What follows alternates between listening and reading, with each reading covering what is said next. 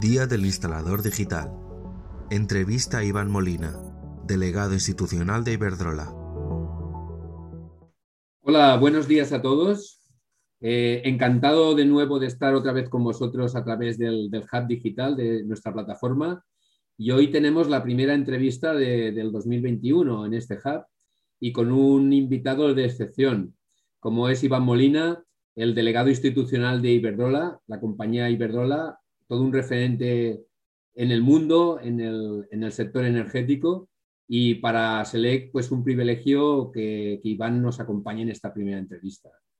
Bueno, eh, para los que no lo conocéis, porque lleva relativamente poco tiempo en la compañía, eh, Iván Molina pues es ingeniero de caminos, eh, canales y puertos por la UPV, por la Politécnica de Valencia, y él tiene una larga trayectoria profesional de más de 20 años en empresas de la construcción, de servicios, de la energía y, bueno, como decía, toda una autoridad para que hoy nos pueda contar cosas de nuestro sector, cosas muy interesantes.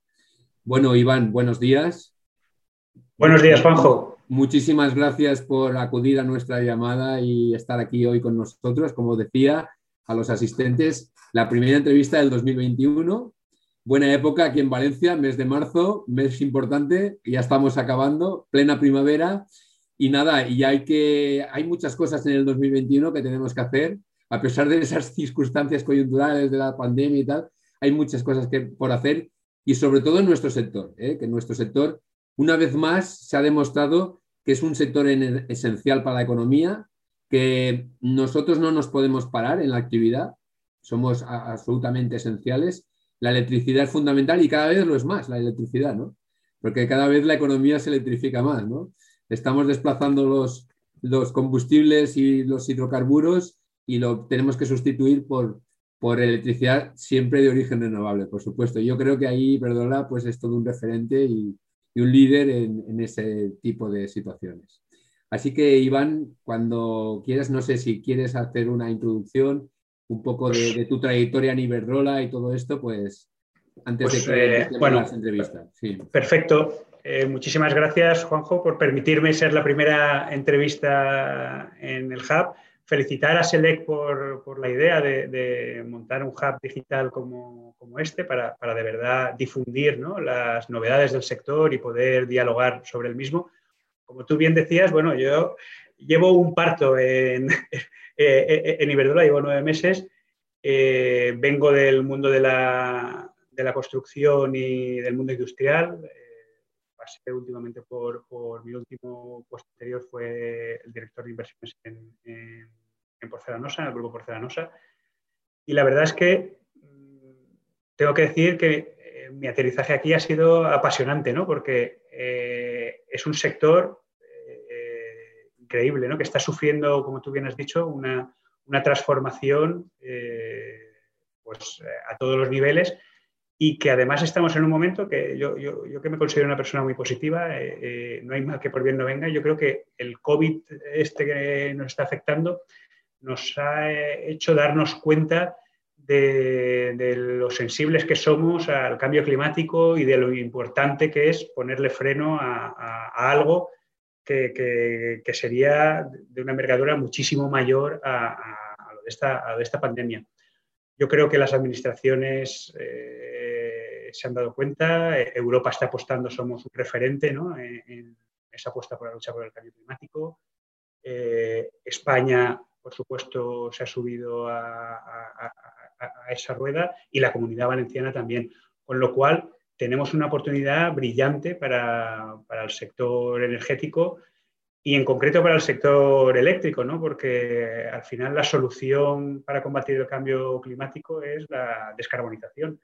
Y la descarbonización, la solución es, por supuesto, eh, la, descarbonización del sistema eléctrico con, con toda la apuesta de renovables, como tú has dicho, pero a la vez la electrificación de la demanda, porque hoy en día solo pesa el 25% la electricidad, con lo cual lo que tenemos que conseguir es que esa demanda eléctrica suba y en consecuencia, como, como somos capaces de esa electricidad eh, conseguirla con renovables, eh, descarbonizaríamos todo, todo el sistema. Pero bueno, seguro, no quiero enrollarme con eso, seguro que a lo largo de la conversación podemos, irán saliendo, irán saliendo estos temas. Porque no, no, estupenda esta introducción.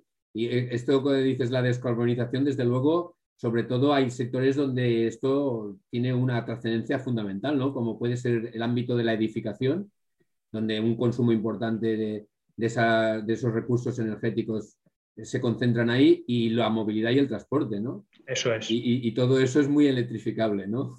Eso es. Con, con, los edificios estos de energía casi nula, el vehículo eléctrico, como, gestor de cargas, etcétera, etcétera, ¿no? De hecho, la solución de la electrificación de la demanda pues va en esas líneas, mm. eh, en, electrificación del transporte, electrificación del calor y electrificación de la, de la, industria en general y búsqueda de eficiencias, que también es muy importante intentar consumir menos. ¿no? Correcto. Y eso lo agradece el cliente final, tanto doméstico como industrial. ¿no? Sí, sí, sí. Esto, esto es importante. Antes de, de planificar una instalación de autoconsumo, es mira previamente lo que puedes ahorrar en, demanda. Eso es. ¿eh? Porque luego a la hora de dimensionarlo, eso también cuenta bastante a nivel de inversión y a nivel de rendimiento, ¿no? O sea, fenomenal. Bueno, pues oye, si te parece, eh, como realmente no todos los días tenemos el privilegio de tener delante una persona que represente a una empresa global, la primera pregunta va a ser global, ¿eh? va a ser Iberdrola, todo un referente, todo un líder dentro del sector energético a nivel mundial. Con lo cual yo creo que es importante ver también ¿qué aspectos destacarías? Qué, está haciendo la compañía a nivel global, a nivel mundial? ¿Qué, proyectos serían los más emblemáticos? Yo creo que es, que es muy interesante para nuestro público, ¿no? situar pues una empresa española al frente o al liderazgo de la energía en el mundo y, cómo lo está haciendo, ¿no? ¿Qué, nos puedes contar de ello? Mira, eh, si me permites, antes de, poner los ejemplos internacionales, eh, me gustaría dar una, pequeña pincelada de, de, qué soy Iberdrola. ¿no? Iberdrola, eh, como os comentaba, ha sufrido una importante transformación en los, últimos 20 años. Actualmente es la primera compañía eh, en, bolsa por peso y la segunda por capitalización, con más de, son cifras que apabullantes, ¿no? 120.000 millones de euros invertidos en los últimos 20 años, sobre todo en renovables y en redes inteligentes. De esos 120.000, 30.000 millones se han invertido en España. Y si entramos en este año, pese al contexto complejo que nos ha aportado la pandemia, hemos instalado 4.000 eh, megas en los últimos 12 meses y hemos alcanzado la cifra de 35.000 megas de capacidad instalada renovable. Como consecuencia de esta instalación de renovables, nuestras emisiones se han, se han reducido un 11% en el 2020 y se han situado en 98 gramos eh, de CO2 por kilovatio hora, lo cual confirma nuestro compromiso de, ser neutros en carbono en Europa en, 2030.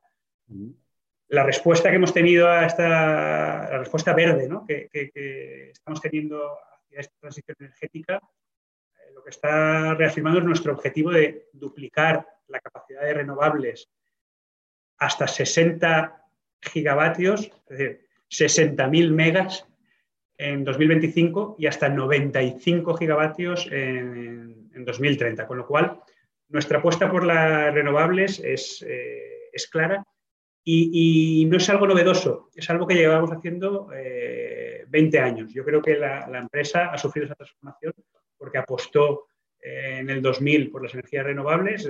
yo creo que muchos del sector energético nos miraban de reojo diciendo estos están, están locos y yo creo que acertó de pleno, ¿no? Y bueno, y hoy por eso somos lo, que somos, como, tú bien has dicho, Juanjo, un, referente mundial.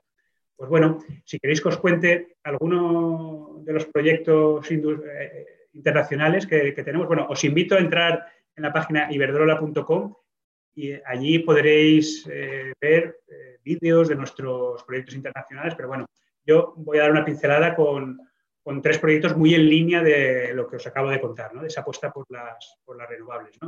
El primero que os quería contar es el East Anglia One, que es, eh, nuestro gigante eólico en el Mar del Norte. Está situado en aguas británicas y es el mayor parque eólico desarrollado eh, por Iberdrola y uno de los mayores del mundo en su clase. La instalación cuenta con, con 714 megavatios si no recuerdo mal, son 102 aerogeneradores que suministran energía limpia a una población equivalente de, de 630.000 hogares. Esta instalación empezó a operar en, verano del, 2020 a pesar de, toda la pandemia, que la verdad es que, pues, como tú te puedes imaginar, el, acabar una obra de esta envergadura con las circunstancias de la pandemia, pues bueno, hubo que ser muy ingenioso para poder organizar los equipos, los equipos de trabajo. Como os digo, eh, eh, el tema renovable y en concreto la eólica marina, pues se ha confirmado como uno de los vectores de crecimiento de, nuestro Hoy en día tenemos instalados 1.300 megas, pero en breve, eh, con las obras, las construcciones que están en marcha, llegaremos a los 2.600. Y nuestra cartera actual de esa tecnología son 19.000 megas, de los cuales 9.000 ya están listos para, su construcción y 10.000 están previstos para desarrollo en mercados como Estados Unidos, Suecia, Japón, Polonia e Irlanda. Pues bueno, esto es una pincelada del de, eólico marino, ¿no? Esto sitúa prácticamente en cabeza, ¿no? A nivel mundial. Sí, a, nivel de renovables y en concreto eólicos somos los, primeros productores del, mundo. Luego, un, proyecto que, por su tipología eh, me gustaría comentaros es el, el, Támega, eh, en nuestro país vecino, en, Portugal. Allí estamos desarrollando el, complejo hidroeléctrico del Támega, es llamado a convertirse en una de las grandes baterías del sur de Europa por su capacidad de almacenamiento. Y me gusta contar este ejemplo, que os daré algún detalle más, porque en, justamente en la comunidad valenciana, en eh, la central hidroeléctrica de Cortes La Muela, tenemos la mayor eh, central de almacenamiento de Europa funcionando ya desde hace, desde hace muchos años y quizás es desconocida para muchos. Ese tipo de, instalaciones que al final lo que juegan es con la energía eh, potencial, es decir, eh, acumulamos en altura agua como en horas de valle, eh, que la energía es más barata, la bombeamos, se acumula en altura y cuando hay más necesidad de energía y es más cara, la bombeamos. Entonces, estás, es, es, una pila en forma de agua, ¿no? en forma de, energía, de energía potencial. Pues bueno, eh, de ese tipo de instalaciones vamos a tener que desarrollar unas cuantas en el futuro, porque cuando eh, la implantación de las renovables sea la, marcada por el PENIEC o la marcada por la estrategia valenciana eh, de, implantación de renovables, vamos a necesitar Lógicamente tendremos mucha fotovoltaica y mucha eólica, pero cuando no haya ni sol ni viento, pues necesitaremos almacenar esa energía. Pues la tendremos que almacenar o así o en baterías, ¿no? Sí, sí, siempre el, problema de la electricidad siempre ha sido su gestionabilidad, ¿no? Frente a, por ejemplo, el gas, ¿no? Eh, Eso es. Y a través de esa flexibilidad se puede... Y, eh, supongo que el aprovechamiento de esa, de, digamos, de, del bombeo se hace a través de la generación de, sobre todo de la eólica, de la eólica por la noche, ¿no? Que me imagino que hay puntas de, generación y hay valles de demanda y aprovecháis para, para, gestionar por ahí, ¿no? Sí, Eso es. Está muy bien. Eso es, pues bueno, eh, si entráis en nuestra página o leéis algo sobre, ponéis Tamega, la gran batería de Europa, pues la verdad es que es, eh, por su envergadura son 1.500 millones de euros de inversión, eh, una capacidad instalada de 1158 megas con, tres, con tres presas, dos a más nivel más bajo y una que se ha generado a nivel más alto para, hacer esa, balsa. Pues bueno, es un proyecto eh, emblemático, gigantesco, pero el de Cortes Ramuela es mayor. y lo tenemos en la, comunidad, en la comunidad valenciana, con lo cual tenemos que estar muy orgullosos de poder tener esa instalación entre, de nuestra comunidad. Claro que sí, además eh, no solamente es aquello del almacenamiento pasa por las pilas de, litio y tal, sino que hay otro tipo de, capacidades que se pueden gestionar. Y que Yo de hecho invitaría a quien, a quien esté interesado, quizás ahora aún es mal momento por el tema de la pandemia, pero oye, seguro que cuando nos dejen juntarnos más, a lo mejor sería interesante organizar con ASELE, con los asociados de ASELE, una visita, porque os va a encantar y, yo creo que es importante que, conozcamos ese tipo de instalaciones por lo importante que van a ser en el, en el, en el futuro, ¿no? Para, para, la compensación ¿no? Eh, del pues sistema mira, energético. Iván, tomo nota de ello, eh, de esa invitación, porque me parece muy interesante, muy atractiva e interesante. Y ya no solamente para los propios eh, empresas de ASELEC. Ayer, por ejemplo, tuvimos una reunión con, con, muchos centros de formación con los que tenemos colaboración, con escuelas de, de ciclo secundario, de, de, FP de la rama eléctrica principalmente, y que a lo mejor ese tipo de visitas con ASELEC y tal también las podemos extender a, a, a los chavales de, ciclo medio y superior que están acabando los estudios y que también estén un poquito al corriente de, esta, de este tipo de evolución tecnológica, ¿no? O sea que si, si, con tu permiso, si quieres, lo podemos extender a ellos. Seguro que nos están escuchando muchos docentes ya a través de, del hub y, y, seguro que ellos también están atraídos por la idea. Pues encantados de, de recibiros, vamos, encantados de recibiros. Estupendo. Bueno, y, ah, bueno, no sé si te quedaba algún proyecto más, porque has hablado de dos y bueno, me quedaba, me, me, queda, pero bueno, por hacerlo rápido, me queda el, el de Port de Augusta. Había pensado en contaros también el de Port de Augusta, que es sí. eh, nuestra primera planta híbrida eh, del mundo y además por su ubicación eh, está en Australia, que es uno de los, los, continentes donde hemos aterrizado recientemente con la adquisición de Infigen eh, en el 2020. Y bueno, eh, es el primer gran proyecto verde de Iberdrola en este continente y nuestra primera planta híbrida eh, eólica solar, eh, con una inversión de 500, 500 millones de dólares. Esta instalación combina 210 megas de eólica con 107 megas de fotovoltaica. ¿no? Pues bueno, lo importante es, es, lo que estamos comentando, ¿no? el que eh, esto no se podía quedar en España ni en Europa y, y lógicamente Iberdrola como empresa multinacional va buscando ubicaciones para, poder eh, emplazar todas, estas renovables. ¿no? Realmente muy interesante. Y esto un poco ya bajado ya al terreno nacional, eh, ¿dónde situarías tú los principales proyectos, los más emblemáticos, novedosos que tenéis ahora en, en, en, proyecto o en ejecución? No sé. Un poco ligando a lo, a, a lo, que, hemos, a lo que hemos comentado, ¿no? de, de, de, cómo enfocar esa electrificación de la demanda. Pues yo creo que, mira, eh, yo creo que en Iberdrola nos hemos anticipado, como decíamos, a, a la transición energética siguiendo un modelo más, más, más, sostenible al haber apostado por las soluciones que requieren una mayor electrificación de la economía, como son, lo que hemos comentado, más energías limpias, más capacidad de almacenamiento, más redes y más inteligentes, eso es fundamental, y una mayor eh, digitalización. Esos son nuestros, nuestros pilares y sobre eso bueno, estamos convencidos que esta transición energética puede actuar como agente tractor eh, en la transformación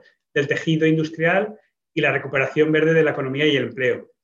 Y por ello hemos lanzado, en el caso de Iberdrola, independientemente de todos los fondos europeos y demás, que luego eh, seguro que, que, hablamos también, hemos lanzado un plan de inversión histórico. Eh, fijaros que al principio se había dicho que durante en los últimos 20 años habíamos hecho unas inversiones de 120 millones, pues bueno, nuestro plan para los próximos cinco años, ya incluido el 2020, 2020-2025, es un plan de inversiones de 75.000 eh, millones de euros para desarrollar todas estas inversiones en, en renovables, en redes y en, y en, almacenamiento. De esos, 14.300 eh, se van a realizar eh, en, en, España. ¿no?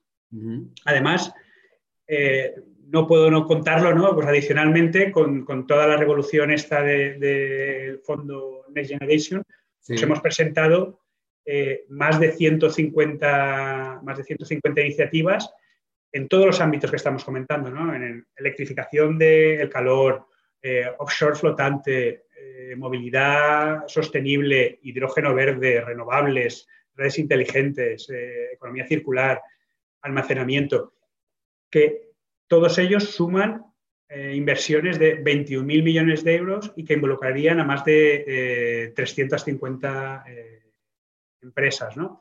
Uh -huh. Al final, bueno, pues eh, como, como, muchas empresas, lo que estamos esperando es que todos estos proyectos que se han presentado en manifestaciones de interés, pues eh, salgan ya ¿no? en, en, convocatorias y poder empezar a dinamizar el, el tejido industrial, ¿no? el tejido productivo con, con todos estos proyectos. Yo creo que tenemos, tenemos una oportunidad que no la podemos desaprovechar. Yo cada vez que hablo de esto es que no puedo no decirlo. ¿no? El, yo creo que esto es histórico, lo que, lo que está pasando. Eh, y además que tenemos la Comunidad Valenciana y España una posición envidiable, ¿no? porque tenemos más sol y más viento que muchos de, de otros países, con lo cual podemos hacer una implantación de renovables mucho más ambiciosa que, que otros países y mucho más rentable. Pero yo no me quedaría solo ahí. Lo que tenemos es que ser capaces de, en paralelo a esa implantación de renovables, desarrollar el tejido industrial para proveer de bienes y servicios a toda, a toda esa industria. Porque lo que sería una pena es que siguiésemos comprándoselo todo a China para, esta implantación. Lo que tenemos es que aprovechar esto para generar tejido industrial y luego venderlo a otros países yo creo que, bueno, que, estamos apostando por ellos y se, está viendo, ¿no? Con los PERTES que se han presentado, ¿no? Con, que, las líneas van por ahí. Y lo que, lo que también sé es que estáis colaborando con empresas automovilísticas de primer orden como Ford y Volkswagen en proyectos de baterías y este tipo de cosas, porque como un poco en línea a lo que tú comentabas. Eso es. Que tenemos que crear una industria. Eh, España, por ejemplo, es el segundo fabricante de automóviles de Europa después de Alemania. O sea, ¿cómo podemos perder la carrera del vehículo eléctrico? Eso es. Ese dato es fundamental. Eh, somos los segundos. ¿Por qué no tenemos la segunda industria eh, en baterías?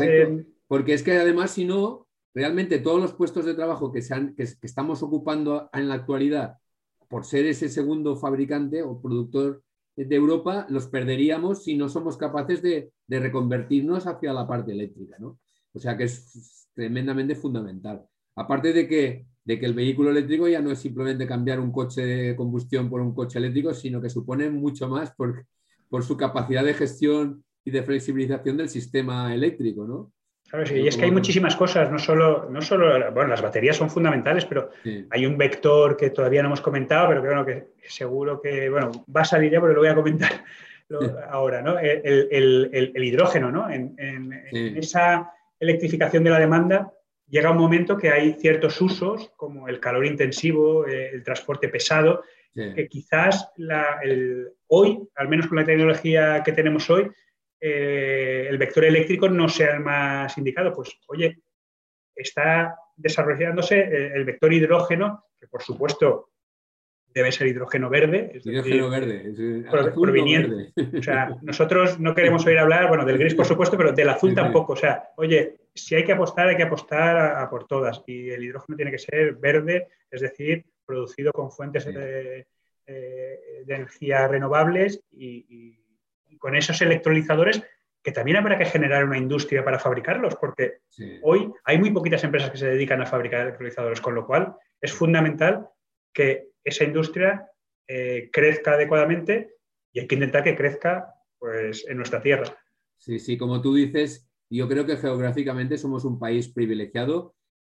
a, nivel de, lo que sería radiación solar, somos eh, el, mejor país, la, mejor situación que pueda haber en Europa y de las mejores del mundo, desde luego sin duda. Y, en referente al hidrógeno verde, creo que estáis haciendo inversiones por Extremadura también, tenéis proyectos ahí importantes. Ahí hemos firmado con, Fertiberia un acuerdo muy importante y vamos a desarrollar una primera planta de 150 megas y con la idea de durante los próximos años llegar hasta 800 eh, megas de, electrolizador.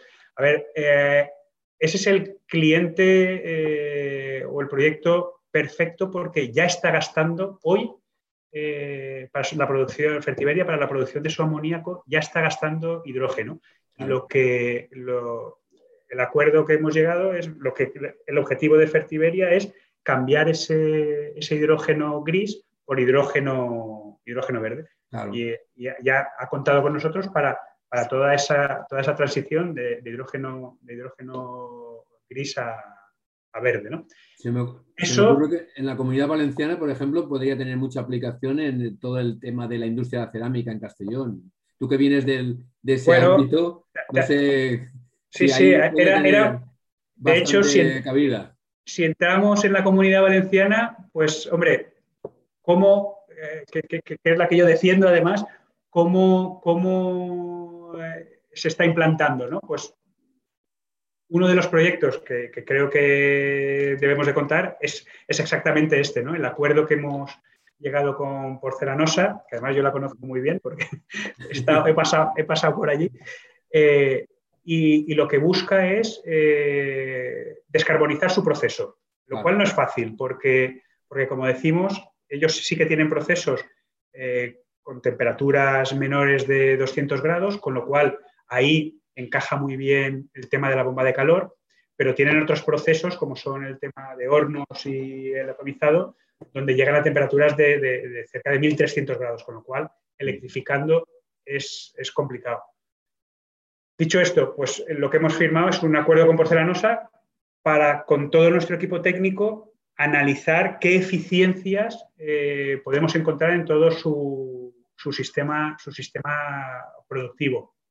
¿Con, ¿Con, qué fin? Por hacer una combinación entre lo que es bomba de calor y donde no llegamos con la electrificación, pues eh, el, empezar a trabajar el vector, el vector, el vector hidrógeno. en, breve tendréis alguna noticia más eh, en unos días. Lo que es que no, puedo anticiparlo porque, porque ya sabes cómo son estos temas de comunicación. Está bien. Si subimos un poco más arriba tenemos la petroquímica de Tarragona, ahí quizás también se puedan hacer cosas. Sí, sí, sí, sí. A ver, eh, hay, todo el sector, todo el sector que utilice hidrógeno como materia prima, ese se puede actuar ya, que lo hay, ¿eh? lo hay en la comunidad valenciana, lo hay, lo que pasa es que, bueno, eh, lógicamente, tampoco por discreción y demás, tampoco se pueden ir nombrando que, que lo por otro, por otro lado, todo el tema del transporte pesado también puede tener ahí importante recorrido, ¿no?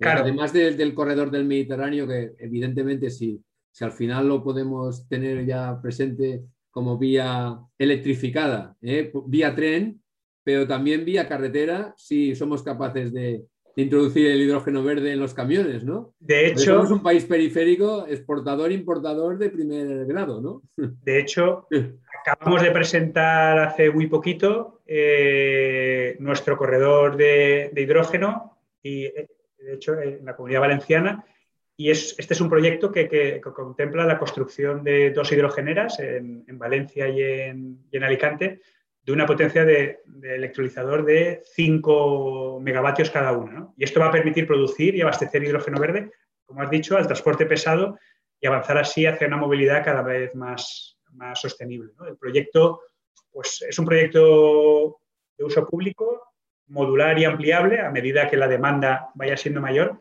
y que en su primera etapa representa una inversión de 38 eh, millones de euros en la, comunidad valenciana. El objetivo es llegar a, lo que ha dicho, el transporte pesado, pero incluso, incluso plantearse también el, que, el, sector ferroviario o, mm. como hemos dicho, la industria química pudiese también abastecerse de estas, de estas hidrogeneras. Y luego, bueno, en la comunidad valenciana es importante decir que por fin hemos presentado ya nuestros tres proyectos o, tres de los proyectos que tenemos eh, en, cartera eh, de fotovoltaica. Eh, ya están en, fase de tramitación.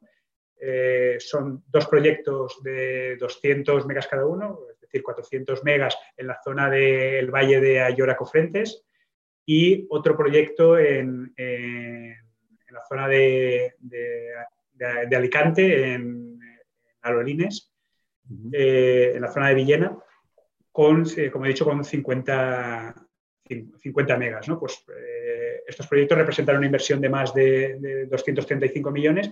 Y bueno, pues algo que todavía no habíamos comentado, lo fundamental ahora para que todos estos proyectos salgan adelante es que seamos capaces de ser diligentes con toda la burocracia que lleva este tipo de, proyectos, ¿no? con, todos los trámites administrativos yo sé que desde la Administración se está trabajando para, agilizarlos.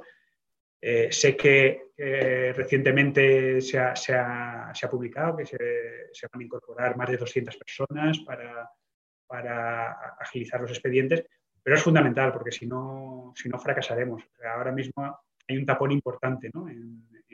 Sobre, todo que todos los fondos europeos no se tengan que devolver porque no somos capaces de utilizarlos, ¿no? Claro, sería, sería, como tú bien dices, sería un drama, eso sería un drama, claro. Que, otras veces ha pasado, ¿eh? O sea que hay que, hay que estar atentos al tema. Eh, yo, mira, eh, conforme al PENIEC, ¿no? el Plan Nacional de Energía y Clima, ahí, ahí, lo que está claro es que una de las partes está perfectamente cubierta y lo has comentado tú ampliamente, todo lo que es generación, digamos, de gran escala de renovables, pero otra parte importante es el, tema, por ejemplo, del autoconsumo, que sería la generación de pequeña escala muy distribuida, ¿no? Ahí, ¿cómo, cómo lo veis? Y, en concreto, en, cuanto a la comunidad valenciana, eh, ¿qué, planes tenéis en torno a ello? Pues no, haces, la verdad es que eh, me gusta mucho la pregunta que me haces porque quizás no había comentado en, ciertos de los proyectos, por ejemplo el de porcelanosa, por supuesto, una de las maneras de buscar eficiencia es el autoconsumo, ¿no? Y, mm. ese proyecto va a contemplar también una instalación de, autoconsumo que eh, se puede implantar en instalaciones industriales, pero como tú bien dices, también en eh, autoconsumo a nivel, a nivel individual, ¿no? a nivel local, eh, en comunidades de propietarios, en viviendas unifamiliares. Bueno, eso es lo que nosotros dentro de la parte comercial, dentro del grupo, llamamos, está dentro de las soluciones SMART. ¿no? esa en concreto es la que llamamos Smart, Smart Solar, y bueno, nosotros eh, eh, vamos, estamos apostando muchísimo por el tema del autoconsumo. Eh, de hecho, cuando sale esto de la conversación, hay gente que dice, bueno, pero a Iberdrola no le interesará ¿no? el autoconsumo, porque al final, si se genera uno mismo su energía en casa, deja de consumiros a vosotros. Pues no, el sistema está cambiando y, como tú bien dices, la, la distribución cada vez va a estar más eh, deslocalizada, ¿no? distribuida, ¿no? lo que llamamos eh, distribuida por todos, los, por todos los clientes. Y es fundamental, ¿no? Eh, el reto que tenemos para descarbonizar es tal que hace falta las plantas de generación tradicionales, las renovables que estamos implantando, pero que un término que me, nos gusta mucho utilizar ahora, ¿no? empoderar al cliente, ¿no? empoderar al ciudadano, ¿no? pues que empiece a ser eh, consciente de que él puede generar y puede generar sus propios ahorros, que además puede verterlo a la red y, puede reducir eh, su, factura, factura de la luz. Con lo cual, bueno, eh, lo apoyamos a tope y, por supuesto, vemos con muy buenos ojos la apuesta que está haciendo en concreto la comunidad valenciana por subvencionar eh, al cliente final parte de esas instalaciones con el fin de acelerar, ¿no? Porque al final lo importante, lo importante de esto, Juanjo, es que, es que eh, un ciudadano de a pie pues no entiende de muchas de estas cosas, ¿no? Entonces eh, hay que ponérselo fácil, ¿no? Hay que, hay que darle las señales adecuadas para, que tome las decisiones hacia donde pensamos que es el camino para resolver. Es el principal cuello de botella que tenemos. Ese es el principal cuello de botella. el, el, que de alguna manera la información le llegue adecuadamente al, consumidor de forma que lo puede interpretar bien, ¿no? porque es complejo, como tú dices, son temas técnicos que requieren de un tratado profesional y ahí es donde tenemos que, todo el sector tenemos que ayudar a empoderar a este prosumer o, nuevo cliente pasivo, activo, ¿eh? generador de sus propios recursos energéticos, a que los pueda desarrollar. ¿no? Y ahí, Juanjo, nosotros mm. contamos con, las asociaciones de instaladores y con los instaladores para que, eh, eh, en cierta manera, hagáis de apóstoles ¿no? de todo esto. ¿no? Eh, es decir, al cliente al final sois los que tenéis el contacto con muchísimos clientes y, que muchos de ellos tienen la confianza con ese instalador en concreto, ¿no? Pues el que de verdad se le pueda explicar, lo puedan entender y que puedan ver que es algo bueno para ellos y bueno para, para el planeta, ¿no? No, solo económicamente, que también, sino para, resolver este problema que, por el cual hemos empezado hablando, ¿no? que es el, cambio climático. ¿no? Por supuesto. No, y aparte, si tiramos del hilo este de, este nuevo sistema, eh, tenemos, aparte del autoconsumo, tenemos otras tecnologías que se complementan perfectamente y que se suman, ¿no? como puede ser la aerotermia, eso es. Que, yo sé que, bueno, lo sé perfectamente que vosotros estáis también muy metidos en ello, porque también he podido participar en alguna Claro, es que hay que difundirlo. El problema es que son, son, yo creo que son tecnologías desconocidas para el, cliente final, ¿no? Entonces, mm. oye, la, aerotermia, como, como, tú bien dices, eh, hicimos hace el año pasado ya unas jornadas para difusión y, bueno, este año seguro que, que repetimos y hacemos más porque tiene que seguir calando es una tecnología muchísimo más eficiente que la, por supuesto, que la bomba de gasoil y, que la bomba de gas, ¿no? Y, no contamina nada, con lo cual eh, hay que aprovecharlo. Sí que es verdad que en vivienda nueva no hay duda alguna y, en, eh, y, en, reforma pues hay que ver eh, la ubicación de las mismas porque, bueno, sí que es verdad que necesita algo más de tamaño y, y bueno, hay que, a pesar de que eso cada vez va evolucionando a, reducir tamaños y demás. el código técnico eh, aplicable desde el 24 de septiembre del año pasado ya no es que te obligue a la aerotermia, pero casi te condiciona prácticamente a, que a que sea el elemento. Es prestacional y no te indica qué tecnologías, le da oportunidades a todas, pero al final, para que salgan los números, la aerotermia tiene que estar presente en la mayor parte de los casos, es evidente. Y luego otro elemento, además, también que se suma a, digamos, a, los nuevos, a la nueva equipación del hogar, lo que llamamos los nuevos electrodomésticos del siglo XXI, que sería eh, los puntos de recarga de un vehículo. Yo, yo más o menos eh, tengo por ahí datos de que una vivienda en Alemania que, que tenga pues un, un, vehículo, eh, un cargador para 35 kilovatios de, para, para cargar una, una, batería de 35 kilovatios, pues el plazo de amortización del equipo fotovoltaico con batería, con batería, que normalmente ya sabes que duplica la inversión principal en, los datos económicos o de precio actual de las baterías, luego ya se irán abaratando, hace que, el plazo de amortización se reduzca a una tercera parte. O sea que esto en Alemania, seguramente en Gandía, en Valencia, en Chátiva y tal, esto se puede reducir incluso a, dos años y medio, posiblemente, porque el, son favorables que en Alemania. El tema del vehículo eléctrico es, eh, es, imparable, pero también hay que, bueno, eh, eh, el, reto del PENIEC es, es, tener 5 millones de vehículos eléctricos en el 2030 y actualmente yo creo que hay 200.000, o sea que fíjate el recorrido que queda y son, y son 10 años, o sea que, hay que desarrollar, como antes decíamos, muchísima industria para poder fabricarlos y luego eh, que, el, cliente eh, lo, compre y que se instale todo lo que, lo que, que estamos hablando. Pero vamos, la apuesta en ese sentido nosotros eh, hemos hecho una apuesta grandísima por, también por la implantación de, puntos de recarga a lo largo de, de toda España ¿no? y, vamos a hacer una inversión de más de 150 millones de euros para implantar en las principales carreteras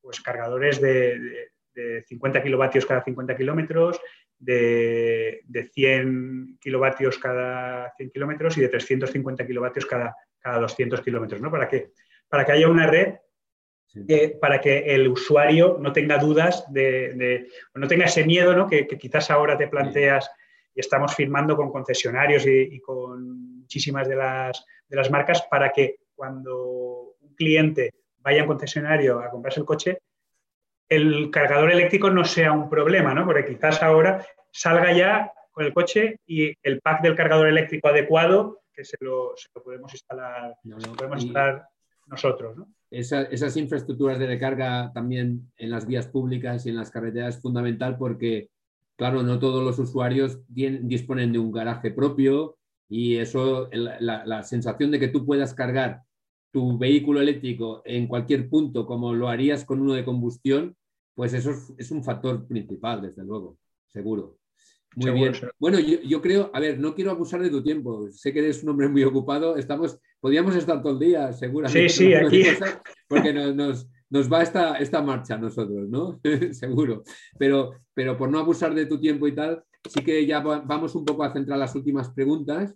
Y insisto, yo creo que el tema da para mucho, que seguro que tendremos con Iberdrola la oportunidad de, tener otros encuentros en, exposiciones que hagáis de vuestros eh, proyectos en vuestras sedes o en nuestra sede, ¿no? En cualquier sitio, o, a través de una pantalla, como lo hacemos ahora, seguro. Pero eh, en toda esta situación de, tecnología aplicada, desarrollos, proyectos y tal, vosotros tenéis una red de, colaboradores externos, empresas instaladoras, ¿qué, requisitos de alguna manera les exigís o, de alguna vosotros anteponéis para que esas empresas en una medida u otra sean colaboradores vuestros? A ver, nosotros lo que necesitamos son colaboradores que además de cumplir nuestras especificaciones técnicas, compartan los mismos valores que nosotros. O sea, ya, ya no nos vale que las empresas sean técnicamente fiables y económicamente competitivas, que se da por supuesto, sino que necesitamos eh, que estén comprometidas con los principios de sostenibilidad, ¿no? los ESG, ¿no? Eh, en inglés, o, la, E de, ambiental en inglés, eh, social y de gobernanza. ¿no? Entonces, nosotros desde nuestra dirección de, compras se mide esta sostenibilidad de los distintos proveedores utilizando para ello una plataforma, es la que llamamos nosotros el, el, Gold Supply, que además se puede acceder a través de nuestra, de nuestra, de nuestra web. ¿no? Para ello, aquellos colaboradores que, no lleguen a los niveles que Iberdrola pide para una relación a medio plazo, preparamos planes de mejora eh, especializados. ¿no? En estos planes facilitamos información que, ayuda a nuestros proveedores a ponerse las pilas en estas materias ambientales, de ética y gobierno y, social.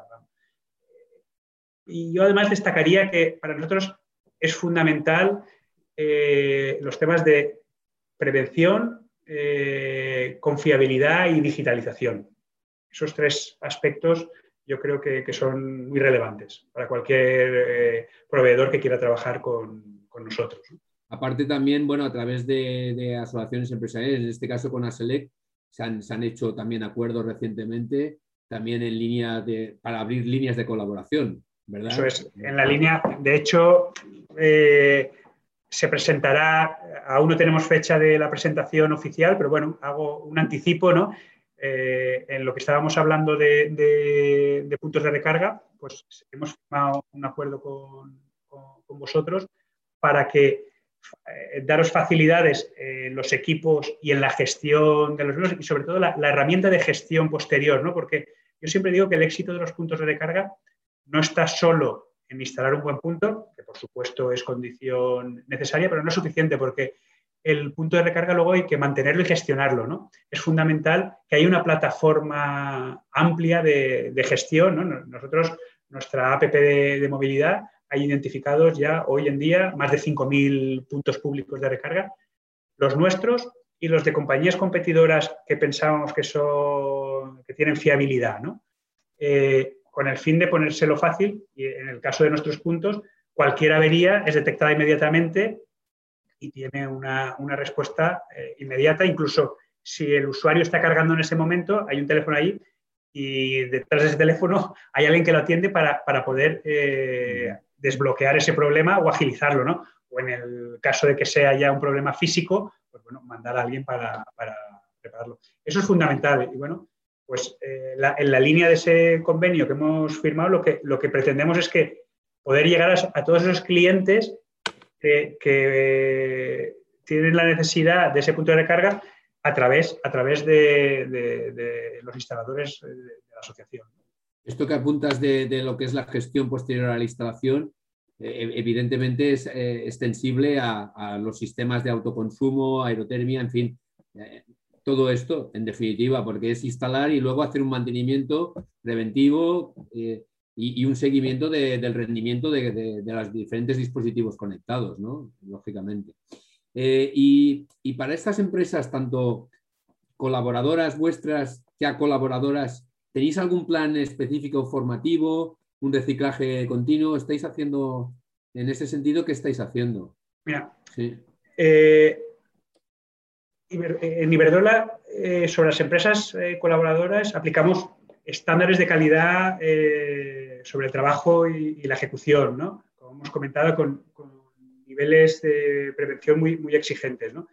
No estamos realizando planes de formación específicos, pero sin embargo sí que se trasladan pues, las, metodologías usadas en Iberdrola mediante, bien mediante realidad virtual o mediante vídeos inmersivos para que, para que se puedan usar. Y luego algo muy interesante y que yo creo que debíamos de trabajarlo eh, para ponerlo en marcha cuando pase todo este proceso de pandemia, que yo, yo le veo, espero ya al final, la luz ya, ya creo que se ve este año, ¿no?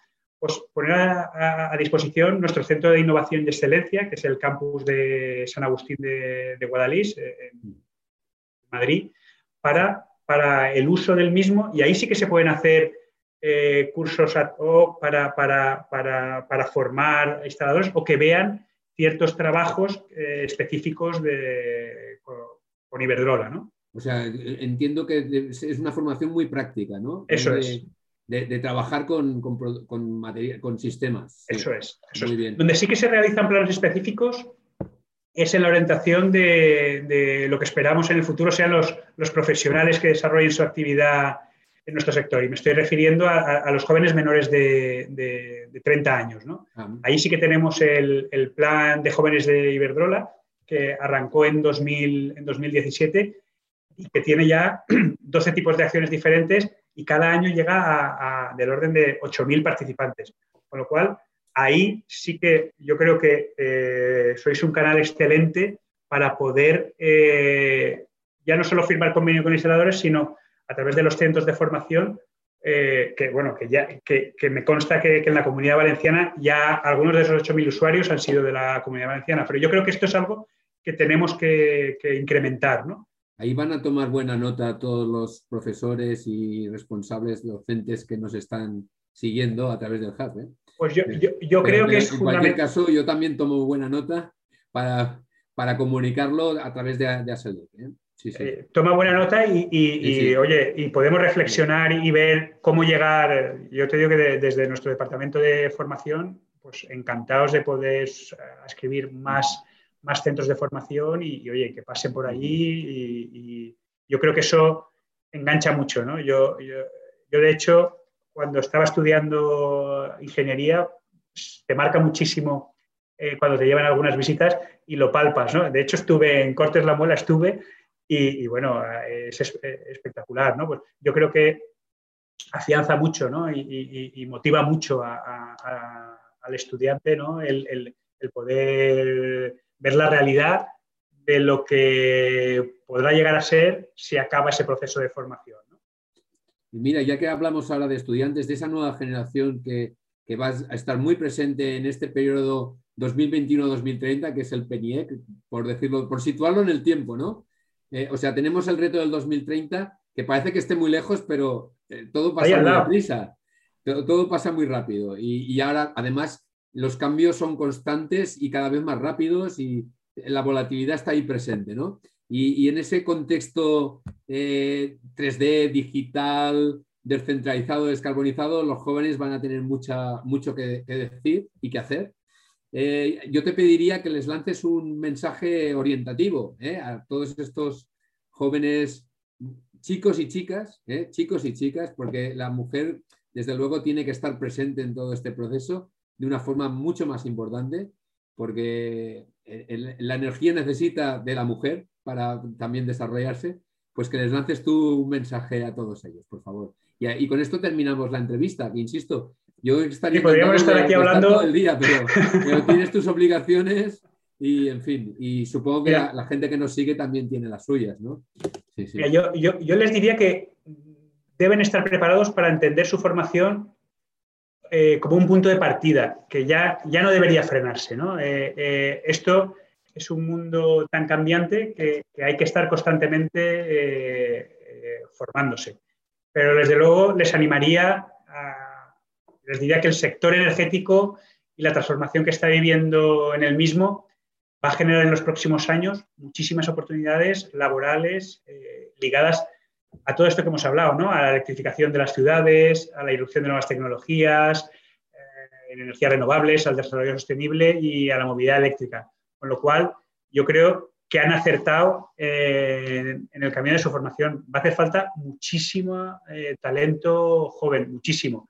Y yo les diré una frase que me gusta mucho y es que el futuro es eléctrico, no cabe otra, no cabe otra.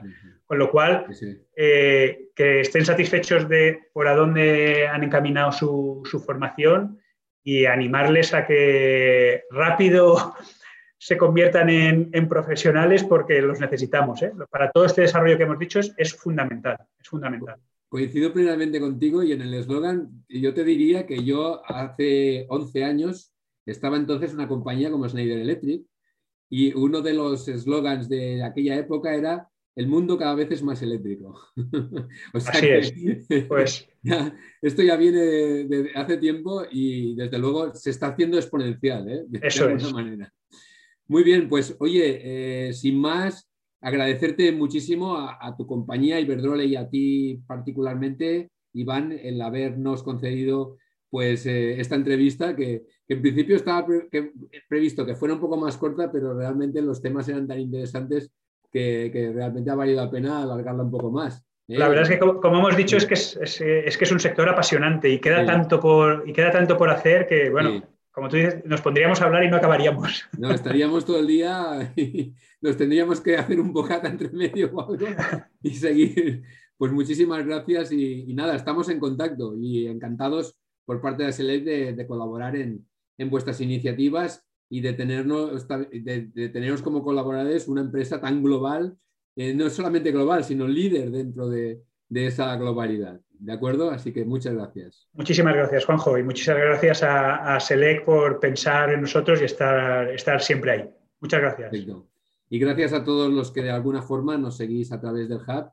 Y bueno, vamos, eh, eh, insisto, esta es la primera entrevista del año pero vamos a hacer muchas más a lo largo de 2021, o sea que os esperamos a todos, ¿de acuerdo? Gracias. Perfecto, gracias. Día del Instalador Digital, una iniciativa de ASELEC.